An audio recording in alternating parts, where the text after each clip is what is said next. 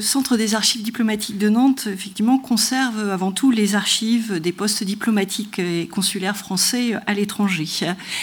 Euh, parmi euh, ces archives, une série rassemble les archives des représentations françaises auprès des organisations internationales. Et donc, c'est dans cette série que l'on va trouver des archives issues de commissions et d'organismes mis en place à la fin de la, de la Première Guerre mondiale. Donc, euh, vous voyez euh, derrière moi donc s'afficher la liste de ces, euh, de ces, fonds d'archives, donc que l'on peut regrouper en deux, ensembles des archives de commissions de gouvernement, donc pour la SAR, pour la Haute-Silésie, mais aussi pour Téchène et Memel, les commissions de délimitation, et puis deux séries que je cite plutôt pour mémoire parce qu'en fait ce ne sont que quelques, que, quelques cartons, les archives d'une commission internationale de secours à la Russie et euh, une, archive, une partie pardon, des archives de la commission des réparations section Autriche. Donc certainement des, euh, des archives qui s'imbriquent très, très étroitement avec le fonds qui nous a été présenté euh, hier par Rosine Salmon et qui se trouve aujourd'hui aux, Archives nationales. Donc, autre fonds, comme le rappelait Isabelle Richefort, euh, conservé, euh, conservé, à Nantes et directement issu aussi des conséquences de la Première Guerre mondiale, euh, c'est le, le fonds d'archives de l'administration mandataire française au Levant. Donc, dans, dans, cette communication, donc, je vous présenterai d'abord euh, essentiellement les archives euh, des commissions de délimitation en Europe orientale. Et donc, j'essaierai de vous donner quelques pistes de recherche sur la question des, frontières au Levant. D'abord, que sont ces, euh, commissions de délimitation? Euh, donc ces, ces, commissions donc, ont été euh, instituées euh, par, par les traités de paix et un certain nombre de, décisions diplomatiques ont ensuite permis de, de, cerner plus, plus précisément les missions de ces, de ces commissions. Elles relèvent directement de la conférence des, des ambassadeurs euh, qui, euh, dans une instruction du 22 juillet 1920, euh, détermine précisément le mode de, travail de ces, de ces commissions. La conférence des ambassadeurs, donc dans, ce, dans cet aspect de, du travail de délimitation des frontières, est également assistée d'un comité technique géographique qui, à qui vont venir les, les questions, comme son nom l'indique, à caractère technique, posées euh, par, euh, par les commissions. Donc cette, euh, ce comité comprend des officiers spécialisés venant de chacune des, des puissances représentées dans les, dans les commissions et qui elle est, enfin, il est présidé par le général Bello qui est le chef du service géographique de, de l'armée. Donc la, la mission de ces, de ces, commissions de délimitation, c'est donc de décrire et d'aborner les frontières telles qu'elles ont été décrites dans les traités de paix ou fixées après l'exécution des, des, plébiscites. Donc le, le travail des, des, commissions est plus ou moins important euh, selon, euh, selon la nature de la nouvelle frontière. Celle-ci peut être une ancienne frontière internationale, déjà bien connue, une limite administrative qui pouvait être interne au, euh, au pays pays préexistants ou une ligne à déterminer euh, sur le terrain, donc une ligne à créer euh, quasi ex nihilo. Euh, pour, il faut savoir, donc il faut souligner que la, les missions de ces, de ces commissions, quand même très strictement euh, très strictement limité, puisque toute modification de l'attribution d'une commune est impossible, sauf s'il y a accord des puissances intéressées ou l'assentiment unanime de la Commission. Et donc, euh, je cite euh, la résolution de la conférence des ambassadeurs qui indique que ces modifications ne peuvent se faire que pour des motifs d'ordre économique, à l'exclusion de toute raison nationale, linguistique ou religieuse. Donc, on voit tout de suite que les ces, commissions donc, ont un champ d'intervention euh, qui est lui-même très, strictement euh, délimité. Euh, quelle est la la composition euh, de ces, euh, de ces commissions. Donc, euh, toutes sont composées de la, même, de la même manière. Donc, on va à chaque fois trouver une représentation, une délégation des gouvernements intéressés, donc les deux pays concernés par, par la frontière, et trois à cinq délégués des principales puissances alliées et associées. Effectivement, lorsque les commissions sont mises en place, on parle de cinq puissances, États-Unis, Grande-Bretagne, France, Italie et Japon. Mais euh, au fil du temps, euh, ces cinq délégations se réduisent à trois. Les États-Unis se retirent en raison de la, non-ratification du, du, traité de Versailles. Le Japon participe aux travaux des commissions, mais seulement jusqu'en février 1923. Et il est dit qu'il se retire ensuite pour des raisons économiques. Donc là, euh, donc, euh, les commissions continuent ensuite à fonctionner avec simplement trois, représentants. Euh, vous voyez ici donc une partie d'un document qui est issu d'un procès verbal de travail des des commissions euh, portant donc les signatures des différentes, euh, des différentes délégations, hein. donc qui ont chacune leur, leur cachet que l'on va retrouver sur tous les, tous les documents qui sont, euh, qui sont approuvés. Donc là, il s'agit d'un document issu de la, de la commission de délimitation des frontières entre la Tchécoslovaquie et la, et la Hongrie.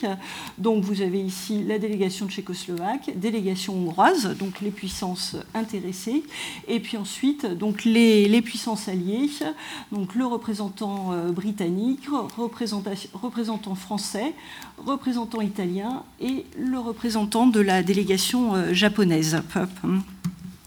Les délégations sont plus ou moins importantes selon, euh, selon les pays. Euh, la délégation japonaise, la plupart du temps, est représentée par son commissaire et un interprète, alors que bien sûr, des délégations comme la délégation française sont beaucoup plus, euh, sont beaucoup plus importantes. Au sein de ces, de ces commissions, donc un, président est élu. Euh, ce président sera toujours euh, issu d'une délégation des puissances non intéressées et il est assisté par un secrétaire pour toutes les tâches administratives. Donc ces commissions vont travailler de 1919 à, 1927. Elles commencent à travailler à Paris, mais ensuite elles se déplacent sur place. Et les archives montrent bien que l'essentiel du travail s'est fait directement euh, sur place. Et ces, commissions étaient extrêmement mobiles euh, euh, dans leurs travaux.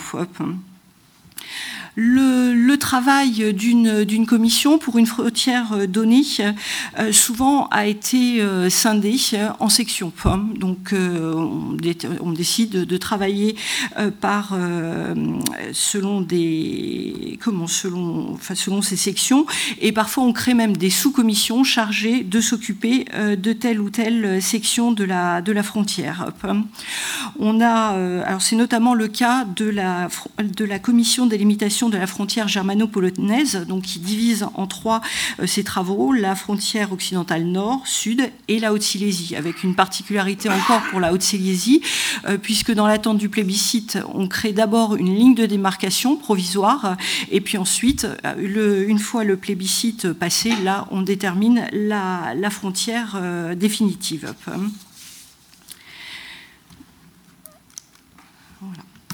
Donc, pendant leurs euh, travaux, donc ces, commissions ont réuni et elles-mêmes produit un grand nombre de, documents.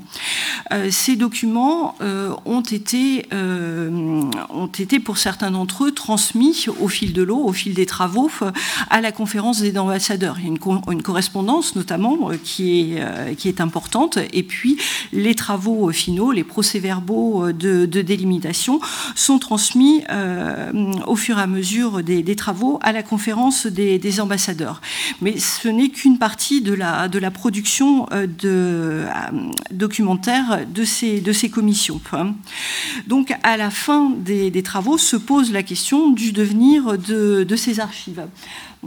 J'espère que vous pouvez le, lire ici. Donc, on a notamment donc, le président de la de la commission de délimitation de la frontière entre l'Autriche et euh, la Yougoslavie, euh, qui fait euh, lui-même un état de ce qui a été, de ce qui a été produit. Donc une certaine quantité d'archives, procès-verbaux dont la conférence possède déjà la série, correspondance avec les gouvernements intéressés, correspondance des délégations entre elles, enquêtes, études, croquis, etc. Donc ces archives réduites aux pièces importantes sont d'un faible volume et pourraient sans inconvénient être remises à la conférence si tel est son désir. Euh, dans le cas contraire, je me propose de détruire ces archives. Donc là, on voit à quoi on a, échappé, en tout cas pour celle-ci. Alors, je n'ai pas la réponse directe, mais là, on peut supposer, puisque ces documents nous sont arrivés, que la réponse a été positive et que l'ensemble a été transmis à la, conférence des ambassadeurs. Et à côté, vous avez donc une réponse faite par donc le, général Bello, le directeur du, service géographique de l'armée, à une question analogue qui lui a été euh, et donc qui répond il me paraît également préférable que la correspondance entre la délégation française d'une part et la conférence, les autres commissions, le comité technique d'autre part, soit déposée aux archives de la conférence.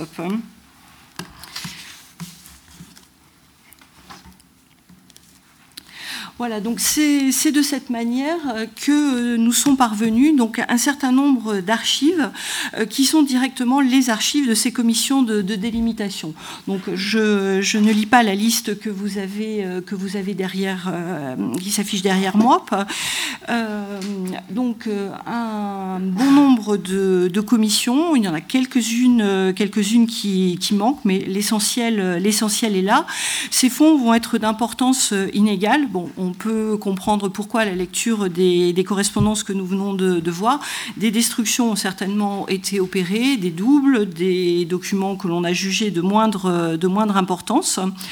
Une chose également à souligner, c'est qu'on a bien les archives des commissions elles-mêmes et parfois à côté les archives de la délégation française auprès de cette commission. Donc parfois des, des documents qui se répondent. C'est le cas notamment pour la commission euh, de délimitation des frontières tchécoslovaques slovaques et des frontières euh, austro-hongroises. Alors, euh, hier, euh, nous nous sommes posé la question à propos des archives qui étaient euh, conservées aux archives nationales, comment toutes ces archives avaient échappé aux travaux des commissions allemandes pendant la Seconde Guerre mondiale et finalement nous étaient parvenues sans, sans dommage, à la différence des, archives de la, conférence de, la paix. Donc, cela reste à, confirmer au vu des, échanges que nous avons hier mais je pense que ces archives ont été euh, euh, transférées dans les années 30, comme avec d'autres archives euh, diplomatiques, aux archives nationales, qu'elles y sont restées, et ça n'est que un petit peu plus tard, donc dans les années 70-80, qu'elles sont revenues aux archives diplomatiques, et tardivement, elles ont été transmises à Nantes, à la fin des, années 90, et donc c'est à ce moment-là qu'elles ont été classées. Elles ne sont peut-être pas d'ailleurs au terme de leur, de leur pérégrination puisqu'il est question qu'avec les autres archives des représentations euh, permanentes auprès des, organisations internationales, euh, ces archives reviennent à la Courneuve dans les, dans les années qui viennent. Voilà. Donc, euh, de la même manière également que des, certaines des, fonds d'archives que nous avons examinés hier, il est intéressant de, constater que les secrétariats qui avaient été mis en place auprès des présidents des commissions ont travaillé de manière très, très rigoureuse euh, avec donc des, plans de classement euh, très, très détaillés. Et donc les, archives sont parvenues en, bon ordre. Et donc ont permis d'établir donc l'instrument de recherche euh, qui, dont vous voyez la page de titre, la page de titre hier. Alors ces archives, que sont-elles donc, ce sont tout d'abord les archives du fonctionnement lui-même des, commissions. Donc, la correspondance qui peut occuper une part importante, qui est parfois même euh, l'essentiel de, ce qui est conservé. On a également des archives comptables euh, qui peuvent, enfin, qui sont intéressantes dans ce qu'elles euh, peuvent montrer du, fonctionnement et notamment des déplacements. Là, vous voyez sur le, document qui est derrière, qui est un extrait d'un PV de, réunion d'une réunion consacrée justement à ces questions financières et où on voit que la question des transports est extrêmement présente et donc permettent de voir très précisément comment pouvaient fonctionner ces, ces commissions au quotidien.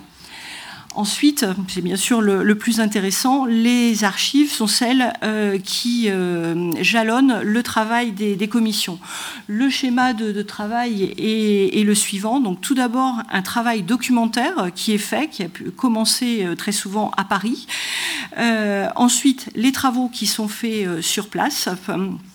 Ensuite, la détermination du tracé euh, lui-même, hein, tout ça je vais le développer avec des illustrations, l'établissement des documents euh, finaux, et puis pour certaines commissions, des protocoles additionnels euh, qui, eux, vont permettre de, déjà de, préparer le fonctionnement de la frontière, notamment les questions de, transport, de voies ferrées qui doivent traverser ces, frontières.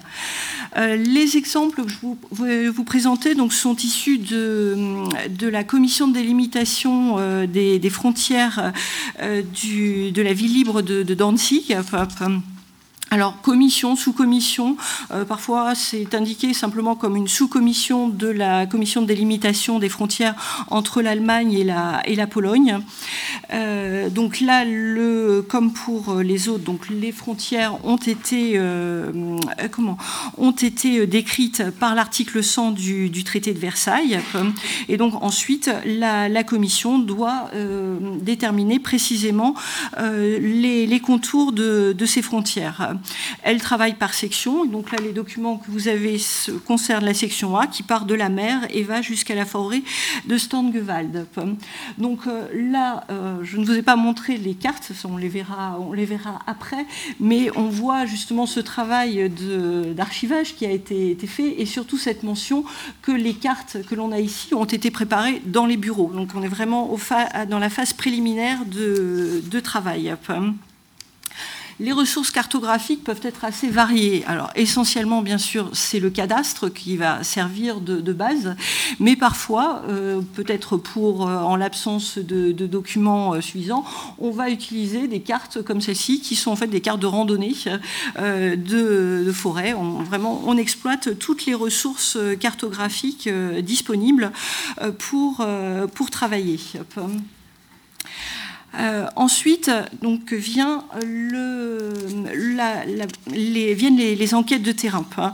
Donc là, des, enquêtes extrêmement, euh, extrêmement fouillées. Et comme vous le voyez ici, euh, ces enquêtes donc, se font dans chacune des communes progressivement. Donc de jour en jour, on suit euh, la, commission euh, qui euh, va sur, le terrain pour recueillir les, avis de délégations, donc députation allemande, députation polonaise.